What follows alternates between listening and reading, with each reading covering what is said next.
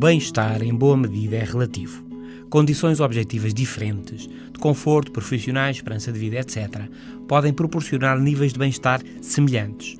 E muitas vezes viver com menos leva a uma vida melhor. Mas isto, claro, com condições básicas, ou seja, com saúde, sem fome e vivendo relativamente seguro. Nos últimos anos, a ciência tem vindo a preocupar-se com o bem-estar coletivo, o bem-estar de uma comunidade, de um país. O PIB de um país, o Produto Interno Bruto, avalia a criação de riqueza. É uma medida objetiva, mas escapam dimensões culturais, a maneira de ser dos povos, as suas emoções, esperanças e crenças que tantas vezes influenciam o dia a dia. O último relatório de felicidade das Nações Unidas colocou Portugal a meio da tabela, num conjunto de 158 países. Mas nos últimos anos temos vindo a descer. E a Grécia é o país que mais desceu, num conjunto de 125 países.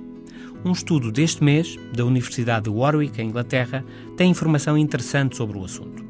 Talvez o mais surpreendente seja que a evolução dos sentimentos dos países em geral pode ser identificada pela linguagem, pela análise das palavras e expressões que as pessoas vão usando ao longo do tempo.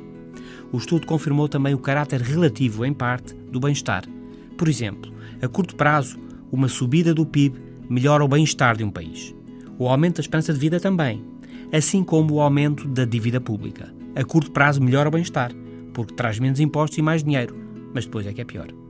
Bem-estar de um país. Criar riqueza é importante, mas a esperança e um presente com melhorias aqui e ali fazem parte do caminho. Até amanhã.